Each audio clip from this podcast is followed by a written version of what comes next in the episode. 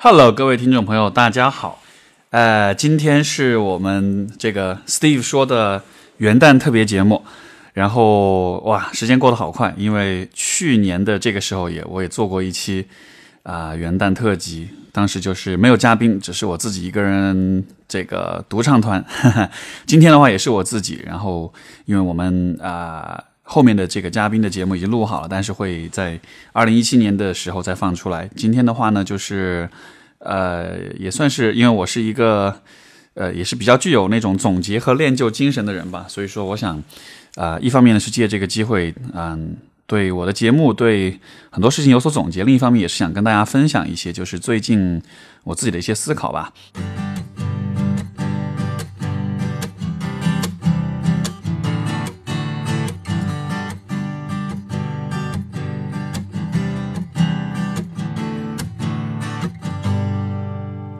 呃，过去的一年，我一共做了二十三期节目，然后这是一个很有趣的过程。然后，因为和不同的人聊了很多的话题，我从中也有很多的成长。啊，另一方面，我也觉得越来越能够从就是嗯，podcast 从网络电台这样一个这样一种形式当中找到一些我觉得很重要的东西。嗯，如果各位经常听我节目的人，可能都会知道，我一直都会把两个人的。之间的这种深刻的、深入的交流，作为一个特别宝贵、特别重要的一件事情，所以说呢，啊，一直坚持做这个节目的动力也是来源于此。去年十月份十呃，有专门跑北京，当时一一口气录了五期节目，啊，一七年的一月份也会再跑一趟北京，因为有上次有几位朋友没有排上时间，这一次需要补上，然后另外还打算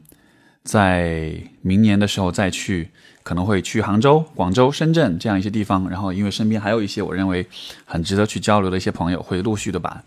节目录好跟大家分享。另外呢，当然也就是也要特别感谢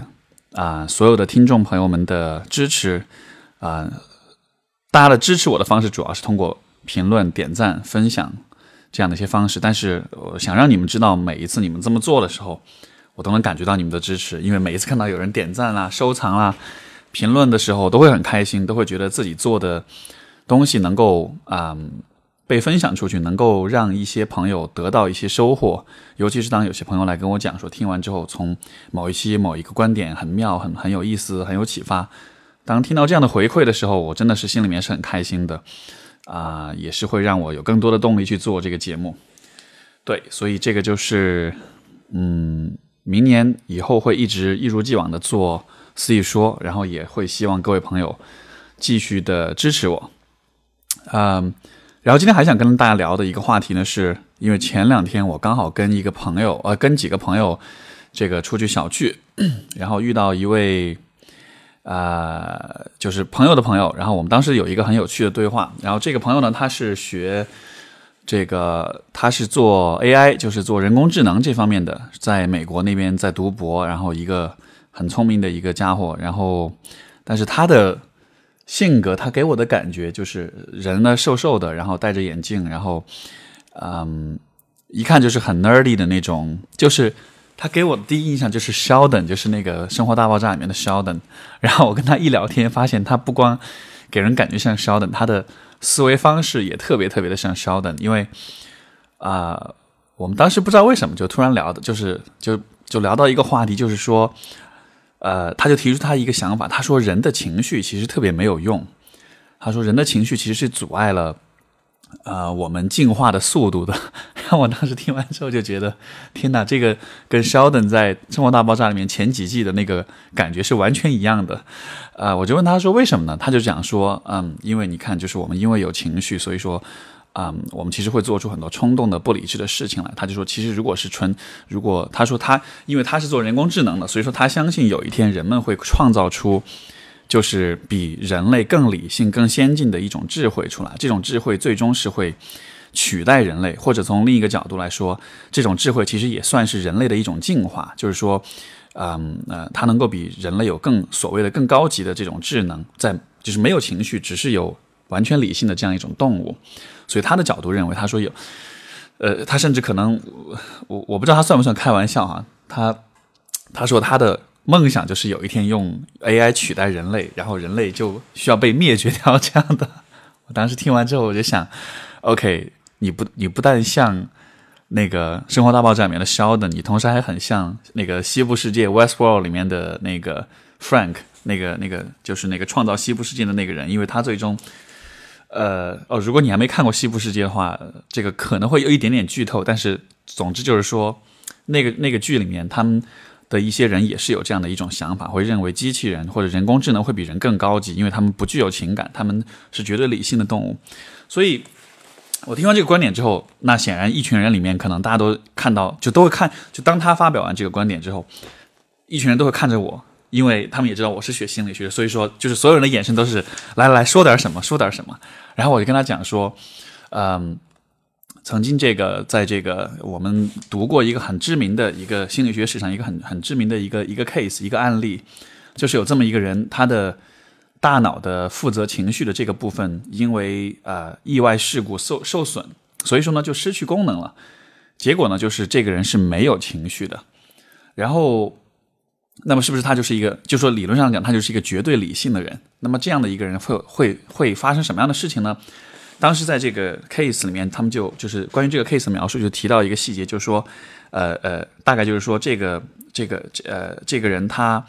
去接受一个访，去接受这个研究研究员的访谈，然后呢，访谈结束之后。呃，他们就问这个人说：“呃，我们下个星期还需要你再来一趟。那么我们有两个时间可以安排，星期二或者星期四。呃，不知道你哪天过来比较方便。”结果你知道发生什么事吗？结果这个绝对理性的、没有任何情绪的人，他花了二十分钟的时间思考这个问题，但是还是没有得出结果。为什么是这样的呢？就是因为对于他来说，星期二来和星期四来，最终他可以。这两个选择最终都可以推导出一系列不同的可能性，或者说是无限多的可能性，对吧？但是这些可能性全部推，就算你全部，首先人脑是不可能把所有的可能性全部推演完的。然后你推演完了所有这些可能性之后，其实你还是得不出结论，因为实际上这个选择是无所谓的，周二或周四其实都没有太大的差异。但是在这样的情况下，由于缺少了情绪、缺少了情感这个部分的。啊，支持，那么这个选择就会变得异常的困难。所以说，啊，我就讲了这个案例，我就说，你看，情绪其实是有用的，因为在这样的情况之下，它其实能够帮我们做出一些非常快速的一些判断。我们能够在有些没有那么多时间思考的情况下，能够做出迅速的反应。另外的一个例子就是说，我就会跟他讲说，情绪为，就是说，人类进化是有，呃，人类进化出有能够感受、能够有情绪这样的一种功能。是有它的意义所在的。你想象，比如说我们的祖先在这个非洲大草原上，假设你你就是这个我当年的原始的人类之一，对吧？你走在大草原上，这个时候你突然看到草丛中有一头狮子，呃，有一头豹子，然后正在看着你，而且它眼睛眼中露出的这个眼神就是，嗯，这个家伙看上去很好吃。在这样的情况之下，你会怎么办？呃。如果我人类没有情绪的话，在这样的情况之下，你可能会做的事情去，你可能会花很多的时间去思考。OK，我接下来要怎么对付这个狮子，呃，或者是这个豹子？我要用怎么样的方式去，呃呃呃，吸引呃引开他的注意力，或者说用什么样的方式去去去战斗，或者用什么样的方式去逃跑，对吧？但是问题就在于。当你去想所有这些事情的时候，这是需要花时间的。你需要去策划，你需要去规划，你需要去思考你的战略、你的方法，你需要去考虑你有多少的概率能够做怎么样的事情，能够逃跑或者。但是问题就在于，在那样的情况之下，你是没有。这么多的时间去思考的，所以说这就是为什么当人看到很害怕的动物的时候，在你能够完成任何思考之前，你会先有一个本能的反应，就是恐惧，而因为这种恐惧的情绪，你会立刻有一个自动的、几乎可以不经过大脑的反应，就是什么呢？就是拔腿就跑，对吧？所以说就是啊呃呃，从这样的角度来理解，情绪它的作用是在于能够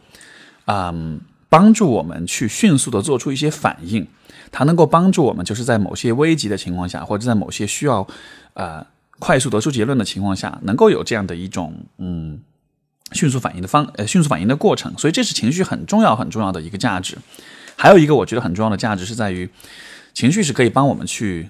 啊，就是 prioritize，就是去把事情分优先级。比如说啊，人和人之间交往啊。可能最本质的、最本真的方式是按照喜好来的，就是说我喜欢和我喜欢什么人，我就会和这样的人交往，对吧？比如说你走进一个房间，一个派对，一个轰趴。你走进去之后，这个房间里面一共有十个人。这十个人里面，如果你花同样的时间在每一个人身上的话，可能最终你的今天晚上玩的会比较啊，怎么说呢？因为你会跟每一个人都会花很，就是你跟每个人身上花的时间都都不是很够，对吧？但是正因为我们会有喜好之分，所以说我们会倾向于在我们更喜欢的人身上花更多的时间。它其实是一种我们跟随着自己的自己的这种很直观的感受，这种喜好的这种情绪，我们会。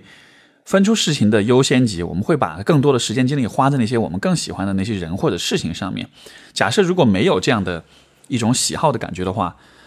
可能就会像前前面我说那个星选星期二还是星期四的那个案例一样，嗯，所以我就跟跟这位朋友有过这样一系列的这种呃讨论吧。当然，最终其实谁也不能说服谁。我想他他愿意坚持他的那一套，就是。呃，用 AI 取代人类，然后人类应该被终结。他愿意这样想，我觉得也 OK。然后，嗯，只是从我的角度，我觉得这个对话很有意思，因为，嗯，包括联系到我的做咨询的这个工作当中，我觉得就是呃，关于情感，关于情绪，我们可能会对这个东西始终有许多的误区，始终有很多的，嗯呃，有很多的误解吧。因为前段时间呢，就是我我我本来是在一直在构思一篇文章，这个文章的，嗯，最终没还暂时没有写出来，因为这个有点写的没感觉。我写文章的时候，有的时候，嗯，写，因为我写文章的过程是这样，有的时候呢，我突然有灵感了之后，我会先建一个 Word 文档，把标题写上，然后写一个写几个点，写几个我觉得需要需要有的几个。这么几个重点，然后呢，我会尝试在每一个重点下面插再插入一些细节的一些一些思考、一些探讨。呃，如果灵感特别特别特别多的时候，我可能就直接就一口气就写出来了。但是更多的时候，这个文章的产生，这个文章的这种写写作创作，更多是有一个 idea，有一个想法，我先把它记下来，然后我让这个我让这个想法先沉入我的潜意识，然后。在未来的几天时间里面，我会时不时的拿出来想一想，然后包括平时跟人交流或者阅读的过程中，也会有意识的、有意无意的去寻找一些和这个话题相关的一些信息。然后经过一段时间的积累之后，慢慢的就有一些比较完整的一些思考就会浮现出来，然后再来写。这样的情况下，这个文章一下就能写得很顺。所以这是关于我写作的一个小经验嘛，可以顺顺便跟大家分享。那么说到刚才这个文章，就是关于这个。呃，我之前想写的这个文章，它的题目是什么呢？是一个可能听上去很陈词滥调的一个一个题目，叫做“如何让内心强大”。呃，就大概是这样一个题目吧。反正它是跟内心强大有关的。那么，呃，到底是我想讲的意思是什么呢？其实，因为因为这个，嗯，有的时候平也会听到一些人，包括我的一些来访者也会说啊，我比如说分手了放不下，或者说是。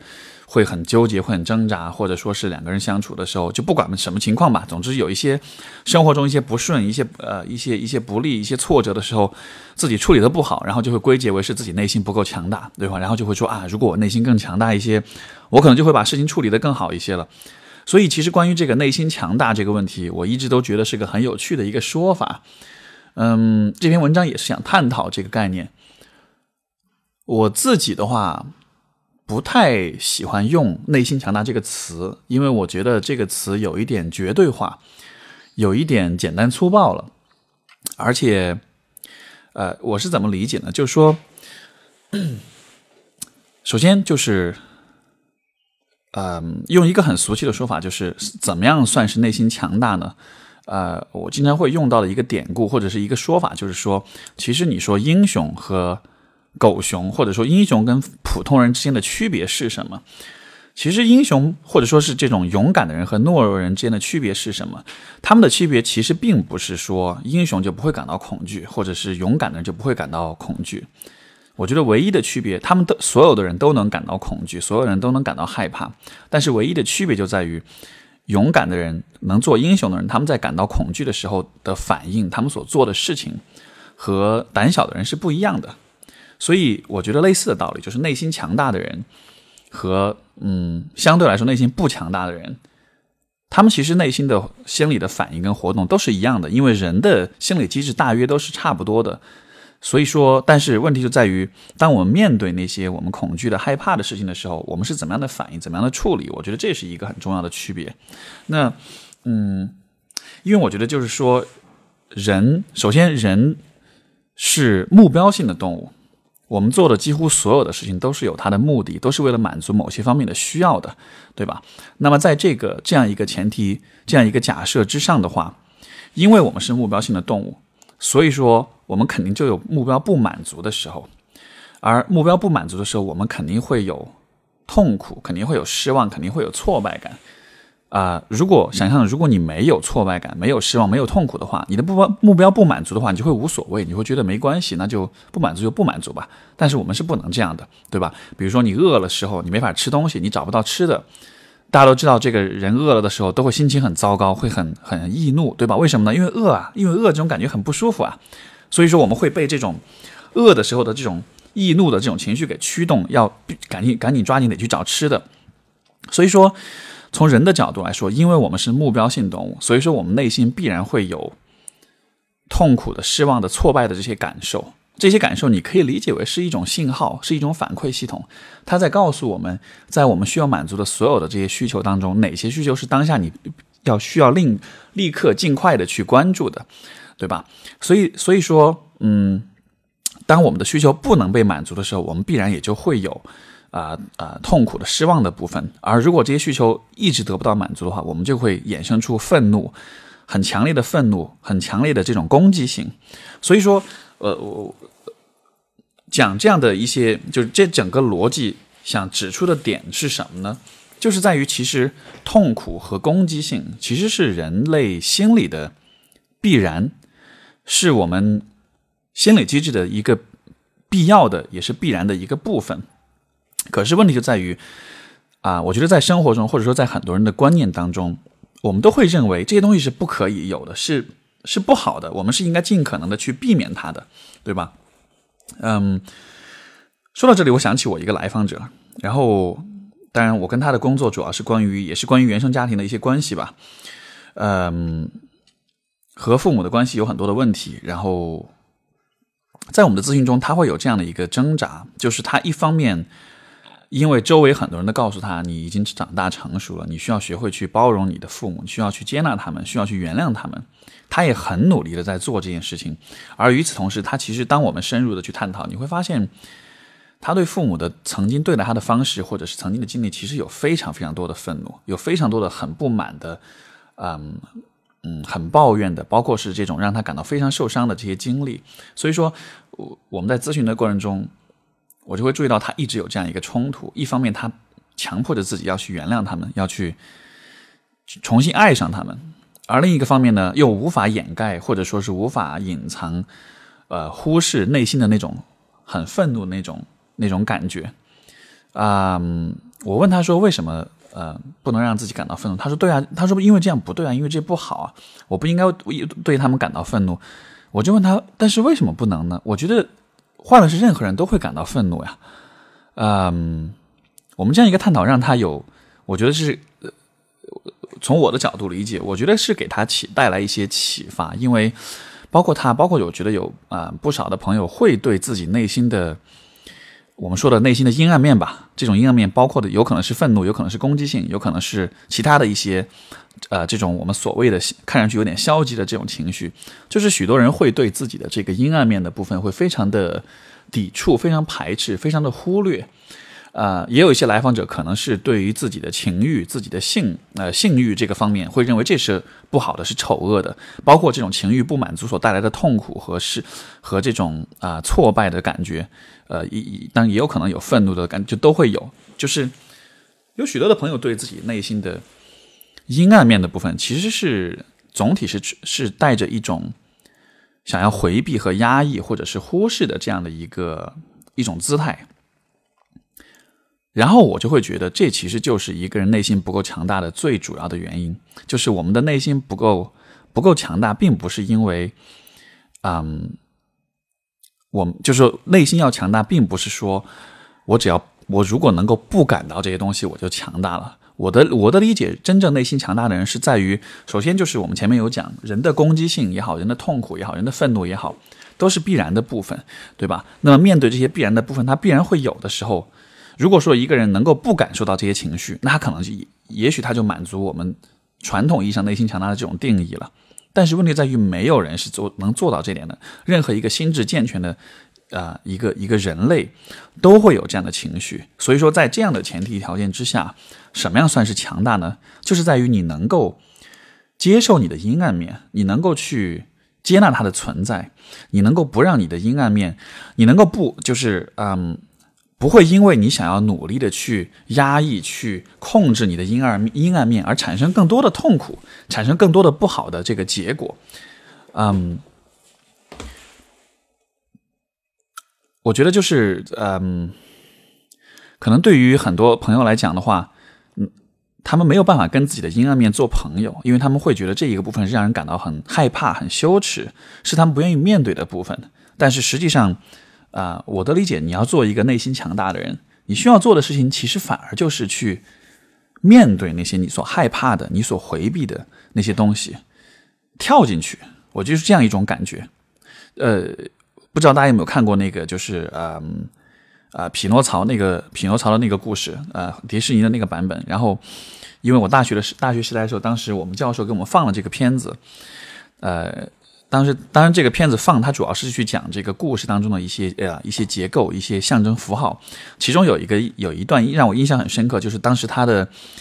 呃这个制造他的这个就他的爸爸就是这个木匠呃，然后他是呃我记得就是说他是坐着船去航海的时候被一条鲸鱼给吞到肚子里去了。然后这条鲸鱼就沉到了，然后这条鲸鱼就潜入了很深的这个海底。然后当时他为了救他爸爸，他就跳进了那个一片漆黑的那个深深的海洋。当时我们教授在跟我们分析这段，他就说，他就会说，你看，其实这是一个很有象征意义的一个场面，因为那个黑暗的那个深不见底的那个那个那那一片海洋。那个深海，它其实就象征着人的潜意识，它就象征着不可知的你所害怕的东西。而你要完成你的救赎，你要完成你的，嗯，使命的话，你需要做的就是跳进去。因为只有当你跳进去，当你去面对那些你未知的、你不敢去看、你不敢去，啊啊啊，去正视的那些东西的时候，你才能够完成这种自我救赎。所以说，我一直以来都会认为，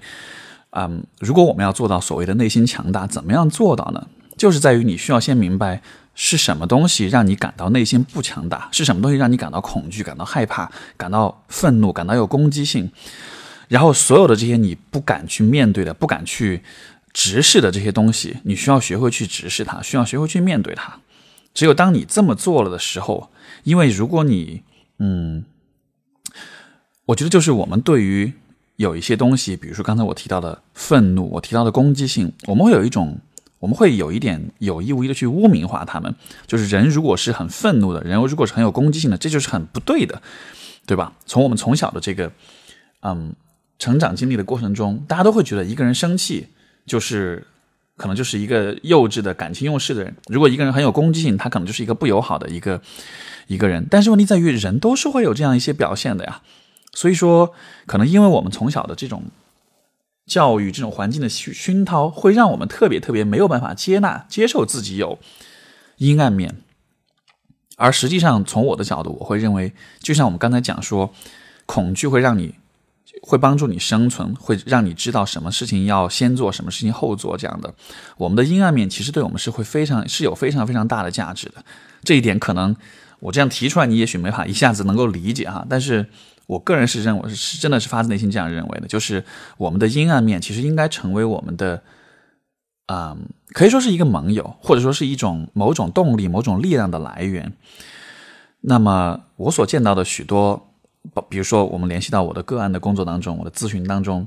许多朋友他们的问题就在于，他们曾经经历过一些创伤，经历过一些不好的事情，然后。但是因为这些事情在当时在他们看来是很糟糕的，会让他们引起很强的愤怒、很强的攻击性，怎么样的？但他们会认为，那那那我不需要，我不我不能够有这样一些感觉，我不能有这样一些反应，这都是不好的。我需要去压抑他们，所以结果就是他们会压抑所有的这些感受，包括对于这些事件的回忆，对于这些对于这些事件的这种关注和反思，全部都会把它通通的抛到一边去。但是当你这么做，时间久了之后的结果是什么呢？就是人的情绪不会凭空消失，回忆也不会凭空消失，所有这些事情会长久的停留在你内心，而停留久了的话，你自然会受到很多很多的影响，你会持续的感到焦虑，感到抑郁，你的人际关系当中会有很多的对自己、对别人的错误的一些认识和预判，啊，你在个人的情感上面，亲密关系里面，你也会对你的伴侣有各种各样不切实际的期待，或者说是很防御性的一些做法，对吧？而所有这一切问题，我觉得都是在于，嗯，一定程度上可以理解为，就是一个人没有办法，或者他他不敢或者不愿意去面对那些让他感到害怕的东西，而我给出的答案，我给出的解答，或许就是在于。如果你想要强大，那么你需要学会的不是去战胜别人，不是去和别人攀比，而是去面对你内心那些让你感到最害怕、你最不愿意去面对的那些东西。能够和这样的一个部分，能够和你的恐惧的、害怕的、愤怒的、攻击性的这个部分做朋友，能够去了解它。呃，如果你不了解它的话，你就会对它产生额外的一层恐惧，因为生活中我们必然会有。失望的、不满的、欲求不满的这种时候，我觉得这个部分的痛苦是我们没有办法避免的，对吧？但是有一个部分的痛苦是可以避免的，是什么呢？就是当你感到不满、当你感到失望的时候，你不愿意去面对你的那些产生出来的那些那些情绪，而这些情绪因为你不面对，所以你就不了解，因为不了解，你就会产生出额外的这种，嗯，额外的这种痛苦出来。像比如说，如果我拿我自己举例子好了，比如说我小时候。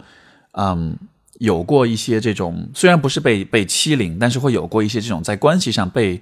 孤立、被疏远、被几个小朋友联合起来排斥我、疏远我的这样的一些体验。所以说，这个其实对我来说是是有很多的这种伤害的。可是这个问题我一直都没有很认真的去思考过。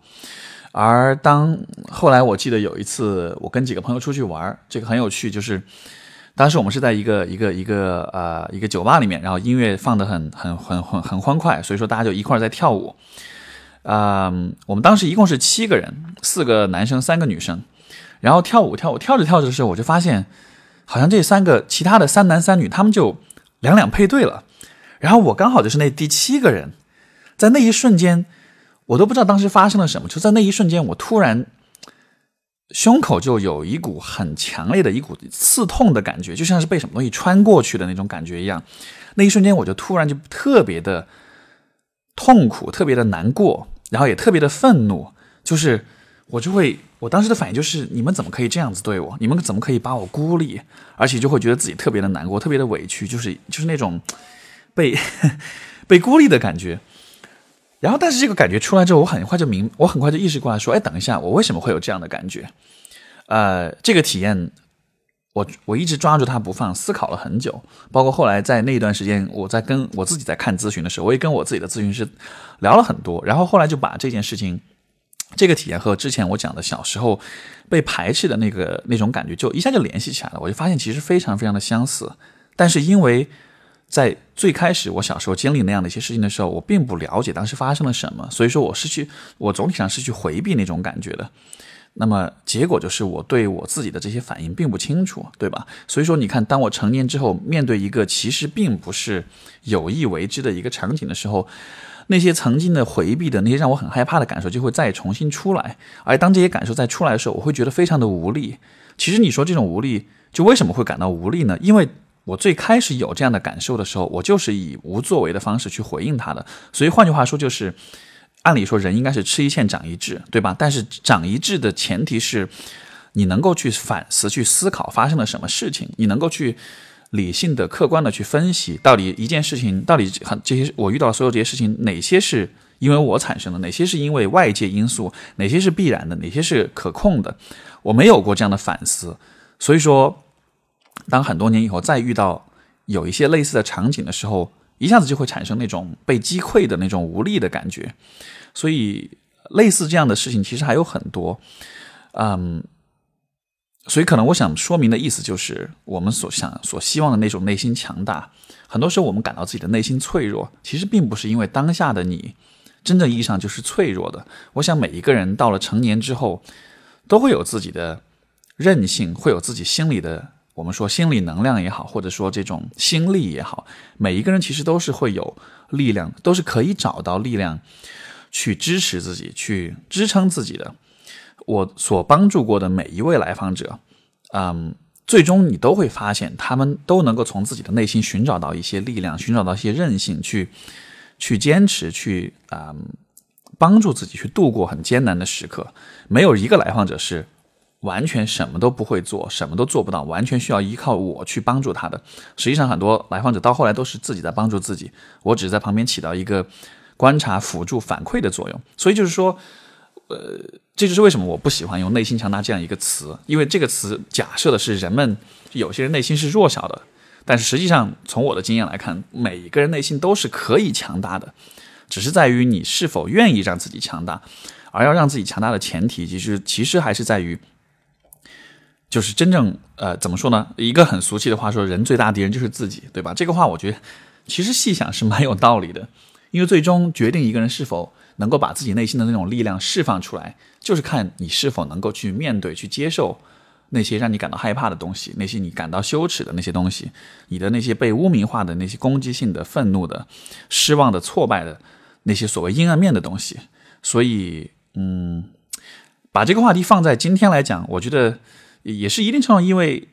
新的一年要来了，所以说，当然大家都会习惯性的祝福呢，是说新年快乐，对吧？那。呃，如果一直有关注我微博和微信的朋友，可能会知道，其实我每年祝福大家的时候，我都不会说新年快乐，因为我会觉得，呃，如果人活着只是为了快乐的话，好像也单薄了一点。我会觉得，其实，在快乐的基础之上，如果我们能更多的学会，能够让自己成长，让让自己进步，有的时候甚至如果单纯只是为了快乐而活着的话，有的时候反而会迷失方向。我会觉得。我们需要成熟，我们需要，比如说内心变得更强大。其实有的时候需要放弃一定程度的快乐。有的时候，如果我们把快乐作为一个唯一追求的东西的话，那么和快乐相反的那些东西，痛苦的、悲伤的、难过的东西，它就其实就被它的价值就被低估了。但是我我想表达的意思，正恰恰正是说那些我们。不愿意去面对的那些我们想要去回避的东西，他们是非常有价值的。而所以说，把这个话题放到今天来讲，也是能够从一个侧面吧。当然，新年快乐，快乐肯定还是要祝福大家的。只是与此同时，我会在快乐的基础之上，我会怎么说呢？鼓励各位也能够去和自己的这些不快乐的、痛苦的部分去，呃，未必是做朋友吧，可能还不到那一步，但至少能够和他们有些对话，有些交流，能够有一些。相互的彼此的了解，如果这个过程进行的顺利，也许你也能和他们做朋友。像我自己，其实也一直长时间的都是在做这样的一件事情。而因为我们有刚才前面有讲到，就是说痛苦也好，愤怒也好，攻击性也好，所有这些阴暗面，它的存在都是有价值的，都是有意义的。所以说，我觉得一个内心强大的人，打引号哈，我现在依然不喜欢“内心强大”这个词。嗯，所以我觉得所谓的内心强大的人。他之所以强大，就是因为他能和自己的这些部分去关注、去面对、去接纳他，去和他做朋友，并且能够利用好这一这个阴暗面它其中所包含的价值、所包含的意义。嗯，怎么样算是利用呢？比如说，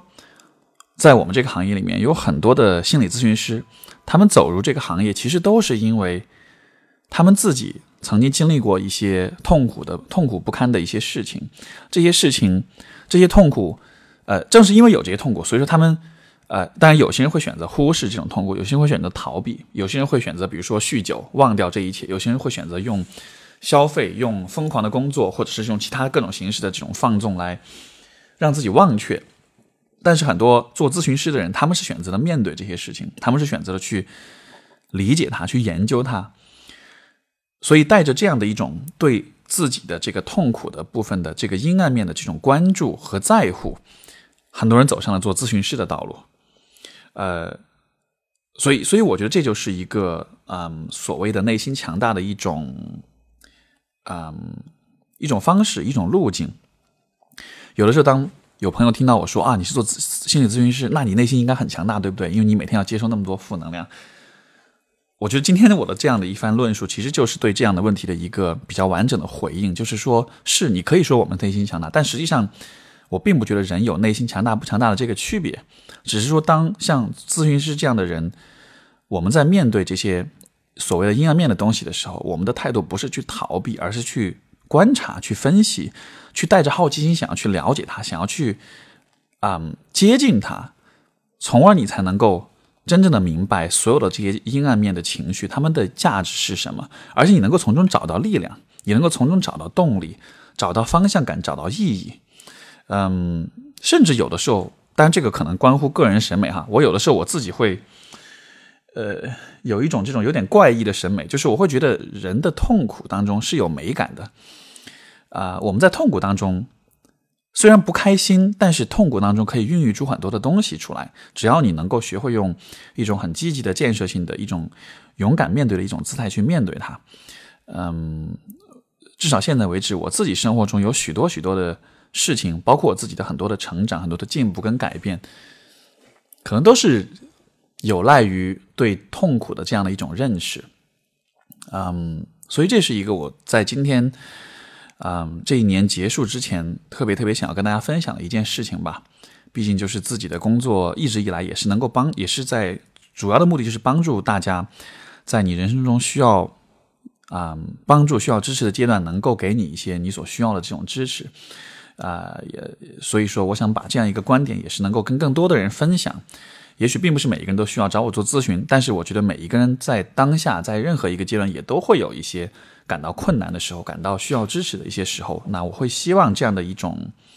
观点，这样一种看待问题的角度，可以让你就是也是在自己的内心里面找到力量，从而呢，明年或者是未来的所有的这些呃呃年月里面，不管你什么时候遇到困难、遇到脆弱的时候、遇到痛苦的时候，你都能够记得我所我所告诉你的这个观点，并且能够啊带着这样的视角去看待你所面对的那些事情，从而能够。找到一些力量，找到一些灵感，找到一些出路，这就是啊，今天这一期节目想跟大家分享的这样一件事情吧。嗯，另外哦对，另外还就是这个做一个小小的预告，因为一五年的十一月份，我当时出了这个《假性亲密关系》这样一本电子书，也是有很多朋友看，很多朋友来购买，给我点赞，告诉我很有帮助，非常感谢各位。然后我的第二本书本来是最开始跟大家讲说是今年上半年出，但是我一直这个书的写作过程也是呃呃怎么说呢，也是比较坎坷吧，因为我其实是写几乎写完了一个整完整的一本书，但是写完之后发现不满意，因为所以又调整一下方向，又重新再写了一遍，而且这一次也有讲到许多的，其实今天我讲这个就是说跟痛苦跟自己的阴暗面做朋友，或者说去了解它，去接纳接纳它成为你一个部分。这样一个主题，在我的新的这本书里面有好几个章节是非常息息相关的。这个书呢，呃，题目我还没有定好，嗯，但是内容大约是跟原生家庭有关的。这我想也是跟很多朋友会很感兴趣这样一个部分。因为上一本是跟亲密亲密关系呃为主，这一本主要是跟原生家庭和父母的关系、自己的成长经历这个方面的一些很重要的一些呃问题相关的一些讨论。这个书我已经现在已经交稿了，交给知乎了。接下来希望是能够在春节之前能够出版。这样的话，也是希望大家在春节回家面对父母之前，可能先好好读读，然后读完之后回去面对父母会。心里会更有底气一些吧。那总之就是跟跟大家做这么一个预告，这本书会在希望是会在一月份能够出来。如果不出来，那也这个也也也可能知乎那边我大家也不要怪我哈。但是就是希望能够呃这本书是能够在一月份的时候出来，然后到时候呃或许你读完这本书之后，你也会有更清楚的了解，就是为什么我刚才一直在讲这个关于和自己的阴暗面做做朋友，并且能够带来什么样的好处这样一些问题吧，因为。啊，这本书里面有一些章节是我有我有分享一些我自己在接受自己的个人咨询的这个过程中的一些体验，而且因为我一直都是一个呃并不避讳去谈自己个人的一些经历的这样一呃一个人，包括之前比如说我写关于爱无能啊这样一些文章的时候。都是讲到很多个人的体验，我觉得用这样一种方式，其实是更坦诚的去和大家去分享。就是说我并不是一个高高在上的专家，我只是讲道理，对吧？我希望更多的是让你们明白，我讲的东西并不是啊空，就是呃，并不是一种呃假大空的东西，而是因为我自己真的是有把这些东西去尝试去应用，而且得到了成功，得到了收效，我才会把这些东西拿出来分享。所以呃，也是希望以这样的方式能够更。呃，以一种我觉得更令人信服和更有亲和力的方式去和大家分享吧。所以说，这本书在写作的过程中也是带着这样一种思路，所以是分享了许多的跟我的原生家庭有关的一些事情。然后也是希望你能够在读的过程中能够看到，其实不管你有经历过怎么样的一些不顺、怎么样的挫折，不管你的原生家庭或者是成长经历有多么糟糕，其实啊。我们每一个人都是有痛苦的，我们每一个人都是有挣扎的，但是没有关系，因为正是这些痛苦跟挣扎，才在一定程度上塑造了我们。而且更重要的是，人和人之间的关系那种真挚的情感，正是依靠着这些痛苦与挣扎所把我们所联系在一起的。因为呃，两个人在一起，呃，或者说你和朋友们在一起，大家能够吃吃喝喝，很开心的玩，这很容易。其实我们和很多人都能做到这一点。但是，只有那些我们能够去分享内心的痛苦、内心的挣扎的那些人，才会成为真正意义上和我们很亲近的人。所以说，嗯，这我想也是一个我们去接纳自己内心阴暗面的一个很重要的意义。你只有接纳了自己，你才能够把这一个部分也跟亲近的人分享，从而也也才能够变得和他们变得真正意义上的亲近。对，所以这就是我今天想分享的一些东西吧。然后，嗯，希望没有因，希望不会让大家觉得哇，这都是好沉重的话题。这个大过年的，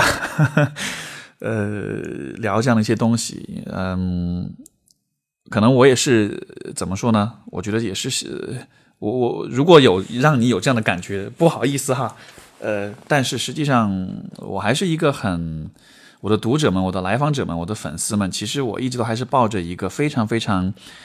嗯，愿意给予和分享的这样一颗心的啊，甚至我会觉得说，我是为了做现在这样一份事情，是放弃了很多东西的。我想起来前前几天就是有有有几个朋友在聊天，呃，跟我差不多大，然后跟我工作年限也差不多，然后也是。蛮聪明的，然后毕业之后，有些是进大公司，有些是自己打工，呃，然后自己创业开始做，然后你就看到他们现在都是这种年薪百万的，呃，发展的很好，怎么样的？然后当时就闪过一个念头，说，嗯，如果没有做咨询师，如果没有做现在所有这一切，如果我也是去创业做生意了什么的，我现在可能也是年薪百万的小土豪的这种感觉，对吧？但是转念一想，其实那并不是我想要的东西，而且。嗯，在现在做的这件事情当中是有更多的满足感的，因为我能够感觉到，也能够从许多朋友的反馈那里明白，能够感受到，就是这些是有意义的啊。许多的人能够从我所分享的这些观点当中得到帮助，包括其实我自己家里面人，像我父母，经常他们经常会读我文章，还有我家里面很多亲戚朋友也会经常会读，都说很有启发。所以说，嗯。肉麻一点讲，我是带着爱在做这件事情，或者说我是很爱我的所有的来访者也好、粉丝也好、读者也好，我身边所有的这些人的，就是这可能就是我的初心吧。所以说，即使是我没有做土豪赚 年薪百万这样的事情，但是我觉得是值得的，因为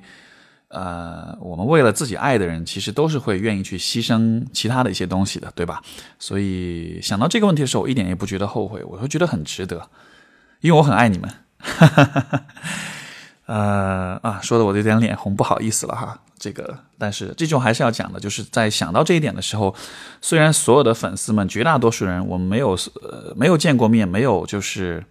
嗯呃没有更是太多深入的交往，更多的时候只是你们在单方面的去啊去聆听我，去阅读我所写的东西。但是我觉得一定程度上这也是一种我们之间的一种交流。然后许多时候听到。一些朋友的一些回馈、一些反馈，也是会非常的开心的。所以，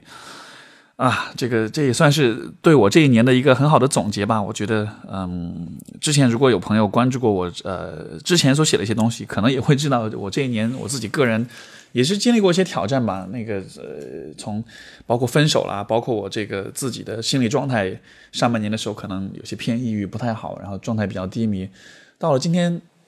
回头一想，还是。